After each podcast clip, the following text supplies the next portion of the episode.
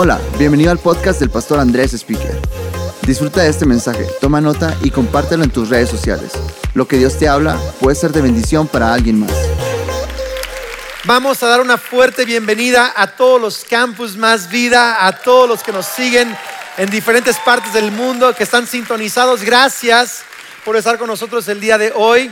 Hoy voy a continuar mi serie eh, veranera de eh, hablar sobre algunos temas que he posteado en mi red social Twitter. Y es uno de los tweets que ha tenido buena reacción y, y quiero leerlos. Dice así, sigue siguiendo, camina un paso más, dale otra vez, levanta la vista de nuevo, olvida ayer, agradece hoy, mira tu futuro con fe, sé consistente, no hay atajos, solo persiste, enfócate en tu propósito, Dios es tu fuerza, ya te puedo ver del otro lado. Yo realmente lo creo. Y sabes, hoy voy a tratar de, compartir algunos pensamientos que espero puedan renovar nuestra manera de pensar para saber que no hay atajos en la fe. Pero si nos enfocamos y persistimos y somos consistentes, vamos a llegar del otro lado. ¿Qué significa? Vamos a ver las promesas de Dios hechas realidad. ¿Lo pueden creer? Hoy eh, quiero que leamos un pasaje en primer libro de Reyes, eh, pero antes quiero comentarte de dónde o en qué parte de la historia eh, de Israel leemos este pasaje de la Biblia. por cierto, cuando lea el pasaje el día de hoy, algunos que tienen un tiempo en la iglesia van a escuchar este pasaje y van a, van a decir, ya sé de qué va a hablar Andrés. Quiero que le digas al que está a tu lado, no va a hablar de eso. Vamos a decir, no, no va a hablar de eso. Nada más para que te mantengas conectado con la historia del día de hoy. No, no, no asumas que va a ser de lo mismo, va a ser, va a ser algo diferente. Pero este momento en la historia de Israel es un momento muy triste, muy difícil. Han abandonado los caminos de Dios. El reino de Israel está dividido en dos. Hay dos reinos dos tribus que están dirigidas por los descendientes de David, eh, se le conoce como Judá en, algunos lugares, el reino de Judá, y Israel, otras diez tribus de Israel, que están dirigidas por, en este momento, un hombre llamado Acab, un rey muy malo, y su esposa es Jezabel, una señora horrible. Bueno, no sé físicamente cómo era, pero era una mujer horrible, y era una bruja, mal plan. Y ella eh, influenció mucho a Acab y juntos influenciaron a todo Israel para hacer cosas detestables, vivir de una manera horrible. Por cierto, importa con quién te casas. Importa con quién te casas. Si ya te casaste, importa que ores por quien te, con quien te casaste y que, y que juntos vean a Dios renovar su matrimonio. Pero si eres soltero, importa con quién te casas. Esa decisión es bien importante eh, porque puede potenciarte o puede limitarte. Y podemos ver esta historia. Entonces, Dios le dice a Elías, el profeta en aquel tiempo, le dice, quiero restaurar a Israel, quiero regresarlos, provocar arrepentimiento, que vuelvan a mí. Voy a enviar un tiempo de sequía a Israel. Entonces, Elías, el profeta Elías, profetiza que va a haber sequía. Y la sequía dura más o menos tres años y medio. Y Elías en ese momento recibe una instrucción de parte de Dios y Dios le dice, voy a darte, voy a sostenerte en el arroyo de Kerit, cerca del Jordán. Entonces Elías va al arroyo de Kerit y lo alimentan eh, cuervos. Entonces eh, Elías está siendo alimentado en este tiempo. Eh, en el arroyo de Kerit hay agua, hay alimento. Y después de un tiempo Dios le cambia la instrucción de cómo le va a proveer. Dios siempre nos provee, pero a veces cambia la manera en que nos provee. Dios siempre nos ayuda, pero a veces cambia la manera en que nos ayuda. Y algunos siguen esperando que Dios te siga proveyendo como lo hizo el año pasado o el sexenio pasado o de otra manera, pero Dios va a seguirte proveyendo si eres sensible a seguir las instrucciones en esta temporada en tu vida. ¿Tiene sentido? Entonces, Dios le dice, eh, el primer libro de Reyes 17:8 dice, luego el Señor le dijo a Elías, vete a vivir a la aldea de Samaria, que está cerca de la ciudad de Sidón. Yo le he ordenado a una viuda de allí que te alimente. Fíjate, esa es palabra clave, ordenado, le he ordenado a una viuda que te alimente. Elías se dirigió a Sarepta y cuando llegó a las puertas del pueblo, vio a una viuda juntando leña y le dijo, por favor, ¿podrías traerme un poco de agua en una taza? Mientras ella iba a buscarle el agua, la llamó y dijo, también tráeme un bocado de pan. Pero ella respondió, le juro por el Señor su Dios que no tengo ni un pedazo de pan en la casa, Solo me queda un puñado de harina en el frasco y un poquito de aceite en el fondo del jarro. Estaba juntando algo de leña para preparar una última comida o cena y después mi hijo y yo moriremos. Qué buen plan de vida, ¿no? Por cierto, este es un, por cierto, quiero enseñarte a ver el mensaje de la salvación en cada parte de la Biblia, que veas a Jesús en todas partes. Y aquí lo podemos ver muy claramente de la manera opuesta. ¿En qué sentido? Que esta mujer está cargando leña y está a punto de preparar una última comida, bocado de pan. ¿Tiene sentido o no? Jesús, la última cena, parte el pan y dice, este es mi cuerpo, que por ustedes es partido. Y Jesús en camino a la cruz está cargando un madero, leña, es un, es un tipo. Pero es, es una antítesis de la cruz. ¿Por qué? Porque sin Cristo el fin es el fin. Pero con Cristo el fin solo es el comienzo de una resurrección y una nueva oportunidad. Entonces, quiero que veas el, antítesis aquí de la cruz, es un, es un, paralelo increíble. Pero entonces, esta mujer está con leña, le dice, eh, dame de comer, dice, no tengo que comer, solo tengo una última eh, pan y, y me voy a morir. Entonces, Elías le dice, verso 13, no tengas miedo, sigue adelante y haz exactamente lo que acabas de decir. O sea, está bien si quieres morirte, pero primero, cocina un poco de pan para mí y luego con lo que te sobre, prepara la comida para ti y para tu hijo. Eh, la versión Reina Valera eh, eh, traduce un poco de pan para mí. Dice, hazme primero una torta. Me gusta esa traducción, es más mexicana, ¿no? Más chilanga, ¿verdad? Hazme, una torta. Mi Entonces, me encanta. Entre Morelia y Ciudad de México hay un parador, kilómetro 118. Santa María Canchesda. Lo busquéis, es Canchesda, con acento en, la, en el Estado de México. Empezaron con un changarrito, era literal así, una tiendita de tabique bien sencilla con un letrero que decía Cafeili y vendían tortas de milanesa, de bacalao e impresionante. Mi papá siempre paraba allí dice, papá, ¿para qué paras ahí en la orilla de la carretera? Dice, es que son las mejores tortas del mundo. Entonces, han crecido tanto, es un parador impresionante de clase mundial. Los mejores baños de carreteras mexicanas están en el kilómetro 118. Es impresionante, de verdad, o sea, es otra cosa. Cuando pase por allí, pida una torta de bacalao y pida una segunda y acuérdese de mí, la va a querer comer cuando se acabe la primera, se lo prometo. Entonces, yo pienso, ya me dio hambre en el... Oh, pero me gusta esa parte, una torta. Entonces, hazme primero a mí una torta y luego ve y prepara como, como habías pensado. Pues el Señor Dios de Israel, quiero que lo veas, aquí ya van varias insistencias. El Señor Dios de Israel dice, siempre habrá harina y aceite de oliva en tus recipientes hasta que el Señor mande lluvia y vuelvan a crecer los cultivos. Fíjate, no le dijo, el Señor te dice que me des de comer. Dice, por favor, dame a mí primero.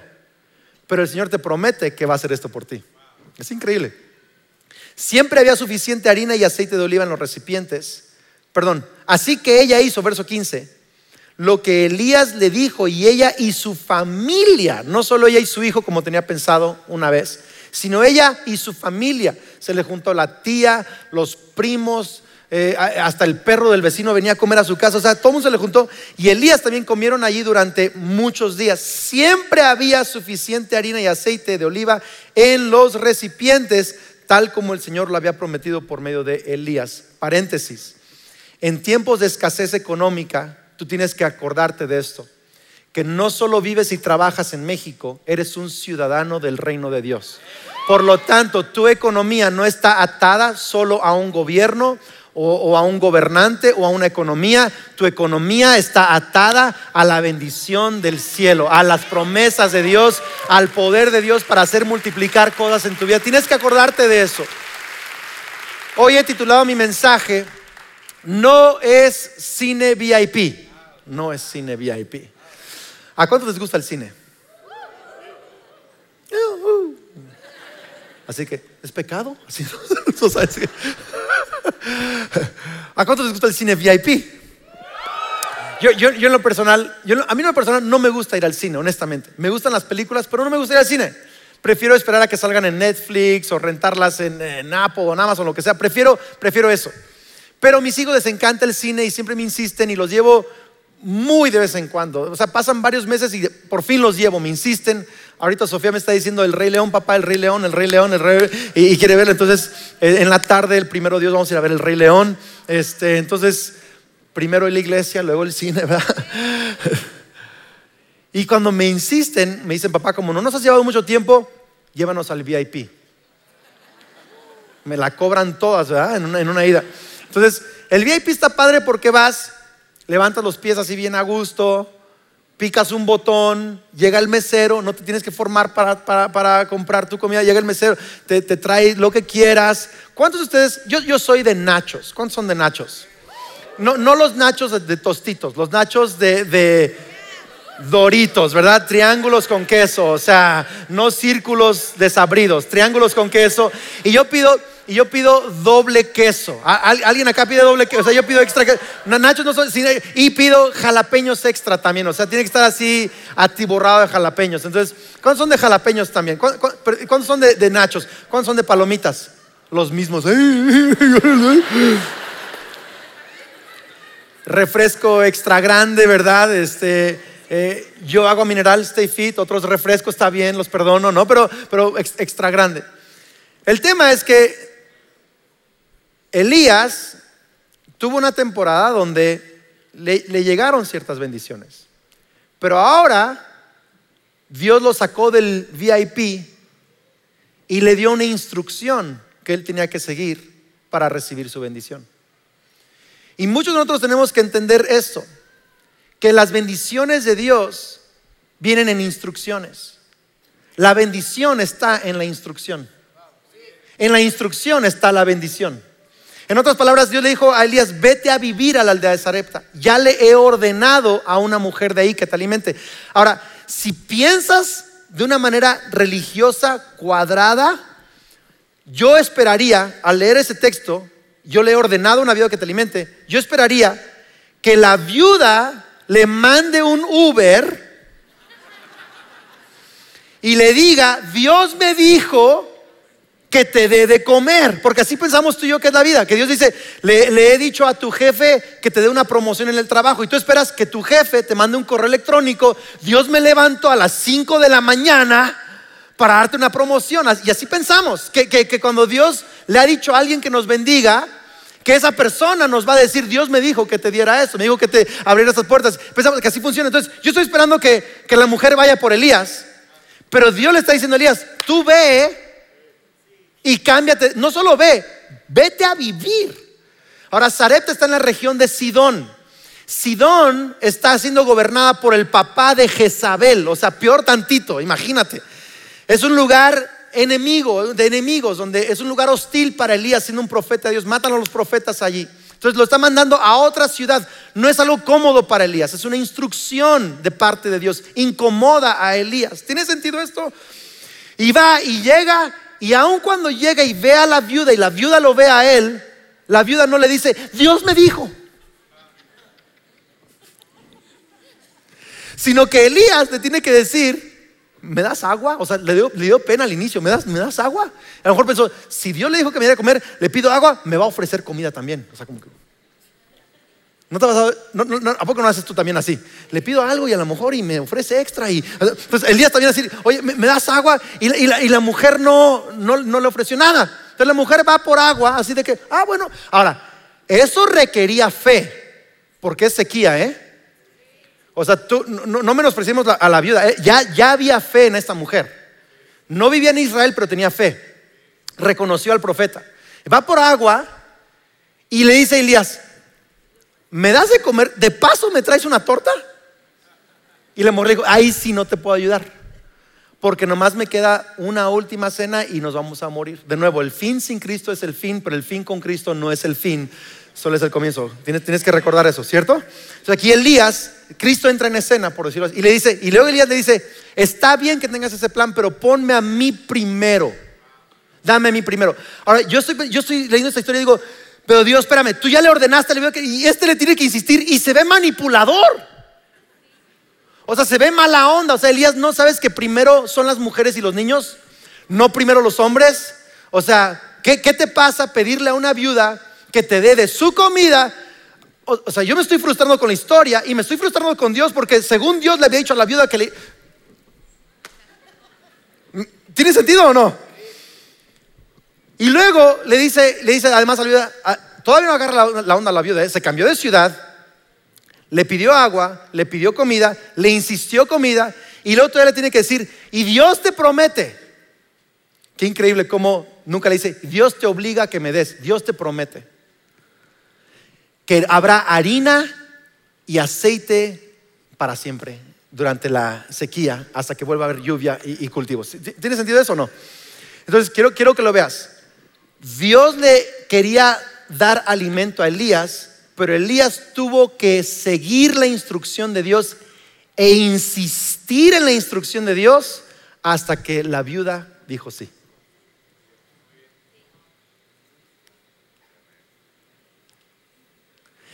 Luego Dios quiere bendecir a la viuda, porque Dios no le quiere quitar a la viuda su pan, quiere sostener a la viuda y a su hijo durante la sequía. Tienes que entender eso, iglesia. Dios no te pide tu diezmo porque quiere quitarte tu pan, quiere sostenerte en la sequía, quiere multiplicar tu, cosecha, quiere multiplicar tu vida. ¿Pueden creerlo? O sea, Dios no te pide, Dios no te pide tu, tu tiempo, Dios no te pide tu tiempo. Cuando tú vienes a la iglesia, Dios no te está quitando tu tiempo. Si lo haces por religión para cumplir, desperdiciaste tu tiempo, pero si tú vienes a darle tu tiempo a Dios el primer día de la semana, Dios no te quita tu tiempo, va a añadirle a tu semana fuerza, va a añadirle a tus horas productividad, va a añadirle a tu mente capacidad, va a añadirte a, o sea, Dios no quiere quitarte algo. Pero, pero quiero que lo veas. Elías, Elías le dice a la mujer, le dice a la mujer, ve a casa y vas a ver tus recipientes llenos. ¿Sí le dice así? No. Dice, Dios ya te bendijo con, harina y con aceite y da multiplicados y No dijo, primero tráeme y luego se va a multiplicar la harina y el aceite. En otras palabras, Dios quería bendecir a Elías, pero le dio una instrucción. Dios quería bendecir a la mujer, pero le dio una instrucción, hazme una torta. La bendición está en la instrucción. Muy seguido la bendición de Dios viene en forma de instrucción, pero como tú y yo no hemos renovado nuestra mente en esto, pensamos que una instrucción es una instrucción, cuando una instrucción de parte de Dios es una bendición. Es más, hay una ley para los que predicamos e interpretamos la Biblia, enseñamos la Biblia, una ley que se llama la ley de la primera mención. Cuando una palabra es mencionada la primera vez en la Biblia, tiene un peso de contexto, de fundamento de esa palabra. Y la primera vez que la palabra bendición se menciona en la Biblia está en Génesis capítulo 1, verso 28. Dice, luego Dios los bendijo, Adán y Eva, bendijo con las siguientes palabras, sean fructíferos y multiplíquense, llenen la tierra y gobiernen sobre ella. Reinen sobre los peces del mar, las aves del cielo y todos los animales que corren por el suelo. Y yo me pregunto, ¿y dónde está la bendición? Los ve bien confundidos algunos. O sea, hemos leído ese pasaje, pero no te has puesto a pensar que dice, los bendijo Dios. ¿Y cómo los bendijo? Con una instrucción. Fructifíquense, multiplíquense, llenen la tierra gobiernen sobre la tierra. Es una instrucción, pero lo que, lo que no entendemos es que en la instrucción está la capacidad, la autoridad, el placer, la gracia, todo lo que la instrucción, hay una bendición ahí. Por ejemplo, en esa instrucción estaba la capacidad de procrear, la capacidad de intimidad, la capacidad de placer, la capacidad de liderazgo y autoridad espiritual, la capacidad de administración, el resultado de cosecha. Estaba todo allí, iglesia, la bendición, pero estaba dentro de la instrucción. Tú le dices a Dios, Dios, dame paz, bendíceme con paz. Dios dice, perdona a tus enemigos. No, Señor, te, pedí una bendición de paz. Te estoy bendiciendo, perdona a tus enemigos. No, no, Señor, no, me, no me captaste la onda. Este, te pedí paz. Por eso, ahí está mi bendición. Perdona a tus enemigos, bendice a los que te maldicen,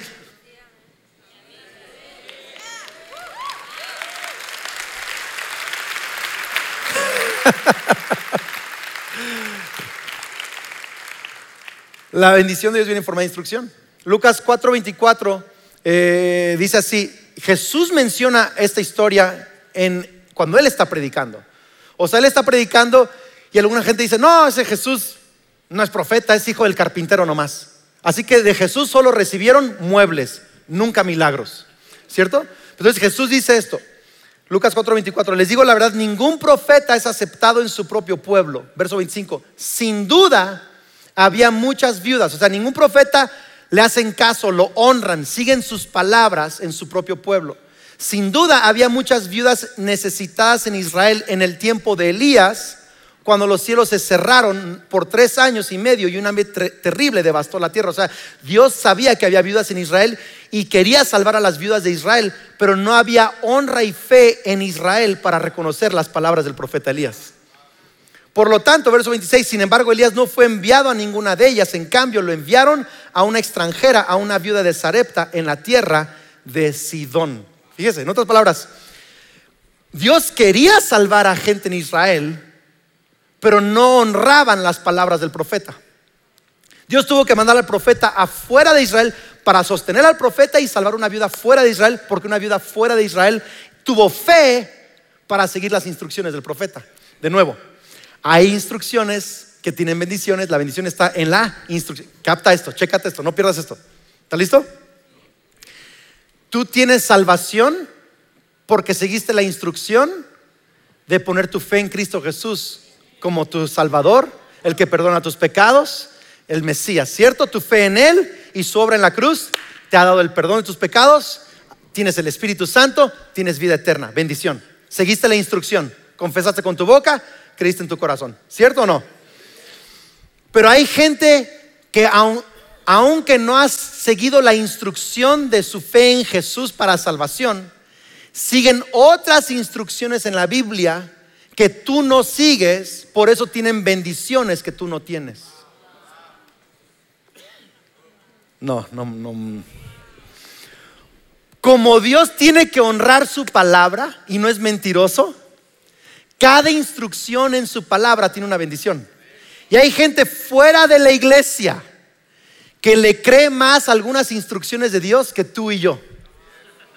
Le llaman, le llaman este, superación personal le llaman motivación de éxito, yo no sé cómo le llamen, pero son instrucciones bíblicas y las, las siguen y tienen bendiciones que tú quisieras tener, tienen, tienen amistades que tú quisieras tener, éxito que tú quisieras tener, y no lo tenemos, no porque no es para nosotros, sino porque no seguimos las instrucciones donde hay las bendiciones de Dios.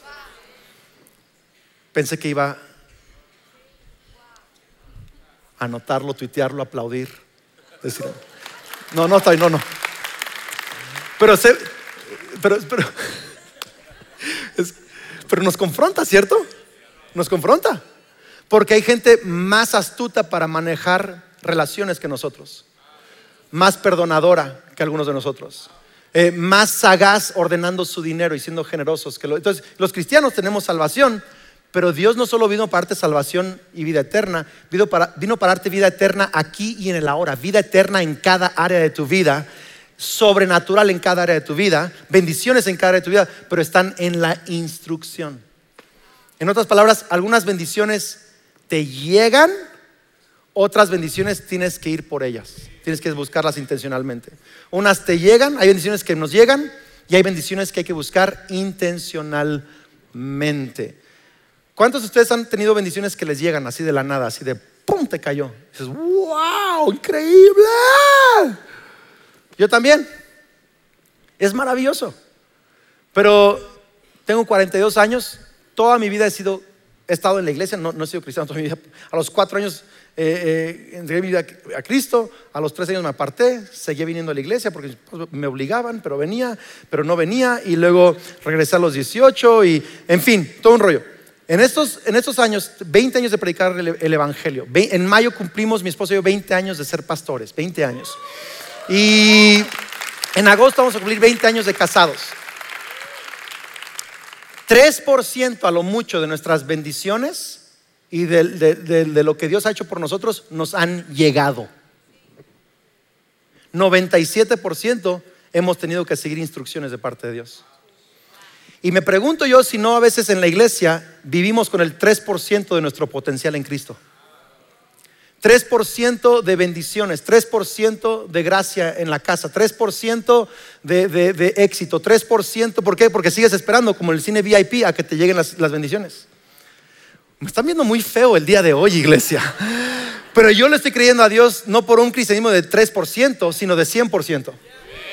Y estoy creyendo que hay empresas aquí, hay familias aquí, hay carreras aquí, hay arte, hay futuro aquí, hay, hay tantas cosas aquí por hacerse, pero vamos a tener que no solo esperar a que llegue, vamos a tener que dar pasos para ir por ahí, hay que buscarlas intencionalmente. Yo quiero darte algunas verdades rápidamente de cómo buscar intencionalmente esas bendiciones. ¿Están listos o no? ¿Ok? Número uno, tenemos que seguir instrucciones bíblicas. ¿Tenemos que seguir qué? Instrucciones bíblicas. Ahora, muchos están diciendo, Dios, ¿y, cuál es tu instrucción para mí? Y, casi, casi la respuesta es, lee tu Biblia. Casi, casi. Eh, si, si, no sabes por dónde empezar, empieza por el Nuevo Testamento. Mateo, Marcos, Lucas, Juan, en adelante. Empieza por ahí, empieza a leer la Biblia. Está llena de instrucciones, llenas de bendición. Llena, llena, llena de instrucciones. Algunos piensan que esto de instrucción y bendición solo es Antiguo Testamento, pero no es cierto, es Nuevo Testamento también. Por ejemplo, Jesucristo sus palabras, Mateo 5, Sermón del Monte. Bienaventurados o bendecidos, llenos de bendiciones, los misericordiosos, los que muestran misericordia, porque ellos recibirán misericordia. Estas son las palabras de Jesús. Bienaventurados o bendecidos, llenos de bendiciones, los que lloran porque serán consolados. O sea, en otras palabras, no escondas tu dolor, sé honesto con tu dolor y con tu quebranto. Llévalo delante de Dios porque Él va a consolarte. Bienaventurados los hacedores de paz, los pacificadores. ¿Cierto o no? Porque ellos serán llamados hijos de Dios. En otras palabras, bendición está en la instrucción. Es Nuevo Testamento, iglesia. Algunos están diciendo, Señor, bendice, bendice mi trabajo. Dios dice, ahí te va tu, bendición. ¿Están listos o no? Si alguien te pide ir una milla, ve dos. No, Dios, bendice mi chamba. Por eso te estoy bendiciendo. Si alguien te pide ir una milla, ve dos. pero Señor, te pedí bendición y promoción. Por eso te la estoy dando. ¿Vieron cómo hay que renovar nuestra mente? Ahí te va lo que tendrías que hacer. Jesucristo dijo, si alguien te pide ir una milla, llévala dos. Es una ley en Roma, en los tiempos de Jesús, que podían pedirle a un judío que no era ciudadano romano, un soldado centurión podía pedirle a un, a un hombre judío cargar su cargamento militar. Una maleta pesadísima por una milla, era la ley. Entonces tú tienes que interrumpir tu trabajo, tu familia, lo que fuera, y cargarle eso al soldado una milla. Y Jesús dice, si te piden cargar una milla, tú ve dos.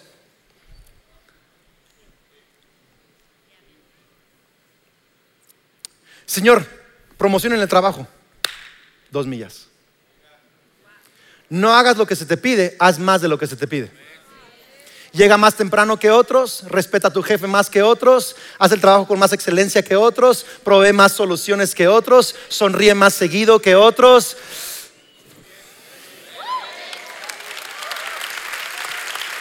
bendíceme, Señor, por eso. La segunda milla. Entonces, entonces, eh, hay que seguir instrucciones bíblicas. Señor, bendice mi matrimonio ama tu esposa. No, Señor, bendícemelo. Por eso, Efesios 5, Nuevo Testamento, ama a tu esposa. ¿Y cómo más a bendecir? Ámala como Cristo amó a la iglesia. ¿Y cómo la amó? Se entregó hasta muerte de cruz por ella. No, Señor, pero bendíceme, no me, no me insultes, o sea, bendíceme. ¿Y cómo es eso, Señor? Pues, pues, ámala como a tu propio cuerpo. Como cuidas a tu cuerpo, cuida a tu esposa. ¿No te lastimas a ti mismo? No la lastimes a ella. ¿Te alimentas? Aliméntala. Y dice, y lávala con tus palabras. ¿Estamos acá? Imagínense si los hombres amaran a la esposa como Cristo ama a la iglesia, las lavaran con sus palabras, las trató increíble. Ahí están las mujeres. ¡Ay, wow! Ahora, mujeres dicen, Señor, bendice mi matrimonio. Dios dice, respeta a tu marido. No, Señor, bendícemelo. Por eso, respeta a tu marido. Señor, no me entendiste mi oración. Te dije que me, bendijera. Entonces, por eso queremos que, nos echen este, aceite de la unción, que nos, este, ¿me explico? palabritas de mágicas. Y, uno siente que ya con eso se va a arreglar. No, no, respeta a tu marido. ¿Y cómo lo va a respetar? Como la iglesia respeta a Cristo. Ay, Señor, así está, te pasaste, ah, este.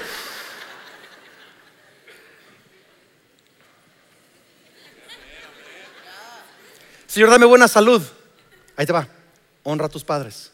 No, no, Señor, pero te pedí salud. Por eso, honra a tus padres. Dame paz. Perdona. Dame prosperidad financiera. Administrate.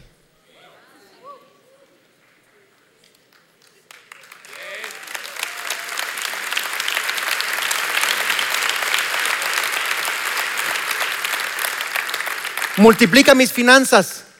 Diezma. No, Señor, que me bendigas. Por eso, diezma. No, Señor, que me bendigas. Por eso. Señor, quiero una vida avivada. Eh, Hebreos 10. No dejes de congregarte. Señor, avívame. No dejes de congregarte. No, no me está agarrando la. O sea, ¿sí está viendo acá? Entonces, hay, hay, eh, la Biblia está llena de instrucciones que ni tienes que pedirle a Dios que ya están allí. Me pregunto yo si no habrá cientos de bendiciones inusadas en tu vida por instrucciones no seguidas en tu andar diario. ¿Ves?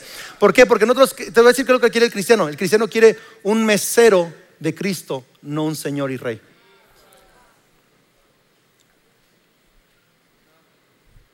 Pero Jesús quiere una relación contigo. Él no quiere traerte nomás al VIP tu comida. Él quiere agarrarte de la mano y caminar por valles contigo, por montañas contigo. Quiere enseñarte a amar, quiere enseñarte a trabajar, quiere una relación contigo en el proceso, quiere cambiar tu corazón. Vamos, si va a aplaudir a alguien en iglesia, tiene que hacerlo con ganas. No, no, no, no, no, no, no es un mesero, es nuestro rey, es nuestro amigo, es nuestro líder. Número dos, tienes que aprender a seguir. ¿Alguien está ayudando esto el día de hoy o no? Tienes que seguir impresiones proféticas. Y yo pongo mis manos aquí porque muchas de mis impresiones proféticas las, siento aquí. Algunas eh, son en pensamientos, pero muchas las siento aquí. Yo soy mucho de, ver eh, cosas eh, en mi espíritu y, de, escuchar pensamientos. Nunca he escuchado la voz audible de Dios. Me hubiera gustado como Elías que Dios le dijo, vete a Zaret. O sea, me encantaría, Señor, gracias, wow. Pero, pero no sucede así para la mayoría de nosotros. Para la mayoría de nosotros son pensamientos persistentes o, una carga de parte del Espíritu o, una imagen o un nombre de una persona o algo, una intención que, está permanente en tu, vida. Y, yo he entendido esto, que tiene que alinearse con la palabra de Dios. En otras palabras, Dios nunca me va a dar una impresión profética que viole que viole una instrucción bíblica. Tampoco me va a dar una instrucción profética que vaya en contra del sentir de su espíritu y su corazón. ¿Tiene sentido eso o no? Ok, nunca. Pero aprendo a seguir las instrucciones proféticas siguiendo las instrucciones proféticas. O sea, es como aprender a caminar. Te vas a tropezar y, y algunas veces vas a creer que es una impresión profética y fueron los mariscos echados a perder de la noche anterior. O sea, a veces iba a pasar, de verdad. Pero yo prefiero, yo prefiero que nos atrevamos a seguir impresiones proféticas y nos equivoquemos en el camino para que aprendamos a distinguir cuándo fui yo, cuándo fue el diablo, cuándo fueron eh, las enchiladas y cuándo fue el Espíritu Santo hablándome. Y, en nuestro caminar, eh, después de 20 años, aprendo, eh, estoy entendiendo un poquito más, esto es Dios, esto es Dios, esto es Dios, porque lo he escuchado suficiente y he caminado lo suficiente para saber cuándo Dios me está hablando. Pero hay que empezar a aplicarlo. Impresiones desde cómo, por ejemplo, interrumpe tu café y ve y platica con esa persona como mándale un mensaje de texto a tu amigo, invita a alguien a la iglesia, entabla una, amistad con esa persona en el trabajo y dices, no Dios, pero, pero le caigo mal y me cae mal. Eh, y te estoy pidiendo que, me bendigas en mi vida, por eso te voy a bendecir, entabla una, amistad con esa persona. Señor, pero te estoy pidiendo bendición acá, por eso, pero quiero que te... Ora por tal persona, eh, haz esto, bendice a tal persona, eh, siembra una despensa en esta familia, haz esto, invita, o sea, te va a dar impresiones, este, te, va a poner, te va a poner ideas de negocios, te va a poner soluciones en, relación, te va, te, va a dar, te va a dar liderazgo en tu vida, este, te va a hablar acerca de, cómo, cómo hablar, de cómo tratar a tus maestros, de cómo llevar. Dios me ha dado soluciones de tantas cosas. Por ejemplo, en Prisma estaba yo estudiando para predicar, leyendo Hechos 2, y dice que Pedro les predicó que se arrepintieran y se bautizaran en agua y serían llenos del Espíritu Santo. Y, algo en mí se levantó así, pero muy fuerte. ¿No sería increíble, eh, pregunta, no sería increíble que pudiéramos bautizar a jóvenes en Prisma? Es lo que, es lo que pensé. Entonces le hablé al equipo, no les dije, Dios me dijo que hay que bautizar. No, les, pregunté, ¿creen que será posible que tengamos bautismos durante Prisma? Y me encantó. Claro que sí, lo podemos lograr. Me encanta un equipo así increíble. Segunda noche teníamos acá una albercota y bautizamos a casi 200 eh, jóvenes que en Prisma decidieron seguir a Jesús eh, eh, a través de los... y Dios se movió, pero fue una impresión profética. ¿Tiene sentido esto o no? Entonces, hay instrucciones bíblicas, hay instrucciones proféticas y nos vamos a equivocar, nos vamos a equivocar. A los 18 años yo estaba tocando la batería, acababa de regresar a Cristo, estaba tocando la batería y entró a la iglesia una jovencita que nunca había visto, una señorita y guapa, y se me fueron los ojos así y sentí mariposas, una impresión y sentí que te vas a casar con ella. Así sentí. Yo violé instrucciones bíblicas. No honré a mis padres, no les pregunté. No busqué consejo donde hay sabiduría, dice proverbios.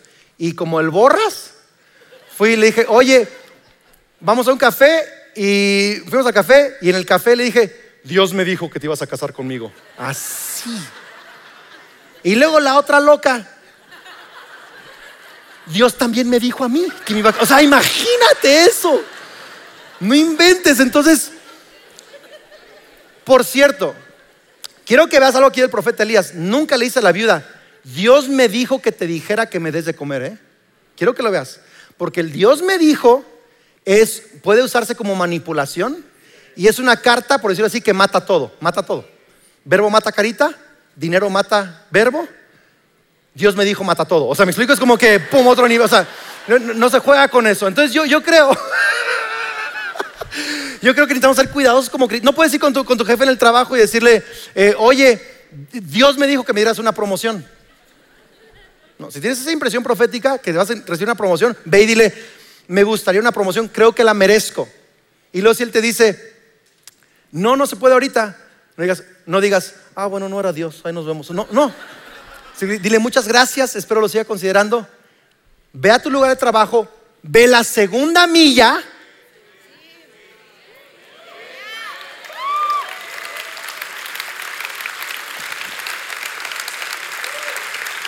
Y luego regresas y le dices, después de un tiempo, me gustaría una promoción, eh, creo que me lo merezco. Y si dice, no, todavía no. No, no, no fue Dios. No, no, no, no.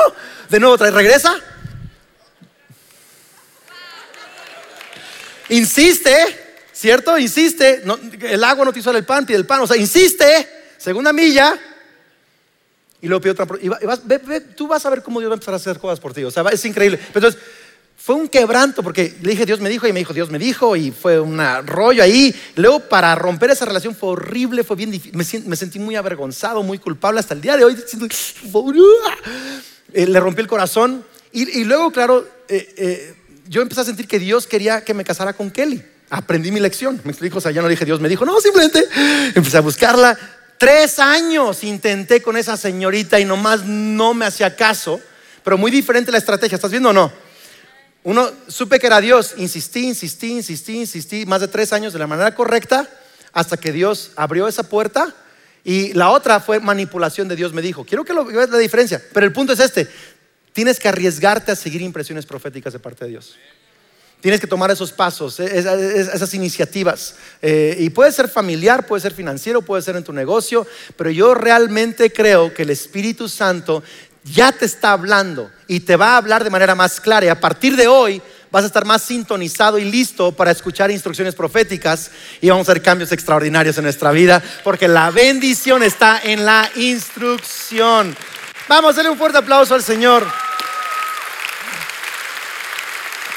Termino con esto. Voy a agradecerles mucho, estemos hasta el último momento de la reunión porque voy a hacer una oración para aquellos que necesitan hoy reconciliarse con Dios. Y tu enfoque y permanencia en tu lugar y enfoque y fe puede determinar la salvación de un alma el día de hoy.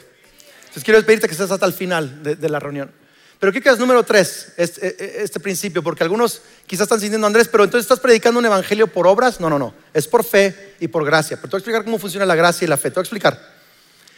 La gracia provee el milagro, la fe se mueve para recibirlo. ¿Están listos acá? La gracia provee el milagro, la fe se mueve para recibirlo. La gracia es la invitación, la fe es la respuesta. Lo puedo explicar así. Jesús trabajó en esta tierra 33 años viviendo una vida impecable, inocente y justa, murió en tu lugar por tus pecados y resucitó para que cuando tú pongas tu fe en Él, eso es gracia, proveyó todo. Fe es decir, creo en Jesús como el Mesías, te dedico mi vida, tú eres el Señor de mi vida, te pido perdón, recibo tu perdón. E, esa transacción de fe significa que toda la justicia que Jesús trabajó ahora está en tu favor y a tu cuenta y tus pecados son perdonados, ¿ok? gracia provee, la fe se mueve para recibirlo. ¿Cómo lo explico ahora en el tema de bendiciones y nuestro caminar diario? Mi hijo Lucas ya está en edad de sabe hacerse algunas cosas de comer, sabe preparar quesadillas, hacerse algunos huevos, calentar cosas. Entonces Lucas me dice, si Lucas me dice, papá, ¿me das de comer? Le digo, claro, hay queso en el refri, hay tortillas en el refri, hay, eh, eh, hay una estufa, hay gas en la estufa y hay un sartén. Hágase sus quesadillas. Gracia es que hay queso en el refri y tortillas en el refri y él no tuvo que trabajar ni un día de la semana ni estresarse para que hubiera queso y tortillas en el refri.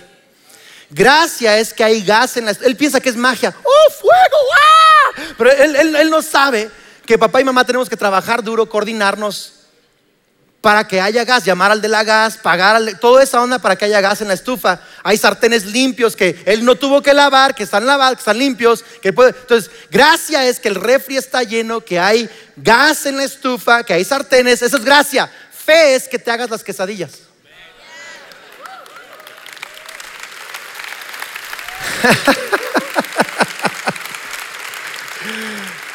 el, asunto es que de verdad escúchame, tu refri está lleno de sabiduría, de prosperidad, de paz, de amistades, de trabajo, de bendición. Está lleno. Pero estoy hablando a cristianos que van a renovar su mente para no solo esperar que llegue, sino van a empezar a prepararse la comida que Dios ya les ha dado a ustedes, ya nos ha, ya nos ha bendecido, ya nos ha prometido. Hay que, hay que prepararla, hay que prepararla. De nuevo, hay cosas que Dios, como la salvación, la comunión con el Espíritu Santo es algo que Dios prepara y que Dios es una mesa que Él pone. Y tú te sientas en fe, tomas tu tiempo y lees la Biblia, te sientas en fe y tomas de esa mesa que Él preparó. Pero hay otras cosas que Él te da los ingredientes y tú los preparas. De nuevo, hay bendiciones que te llegan y otras que tú qué vas a buscar intencionalmente. ¿Tiene sentido esto o no? Señor, te doy gracias porque estás renovando nuestra mente el día de hoy.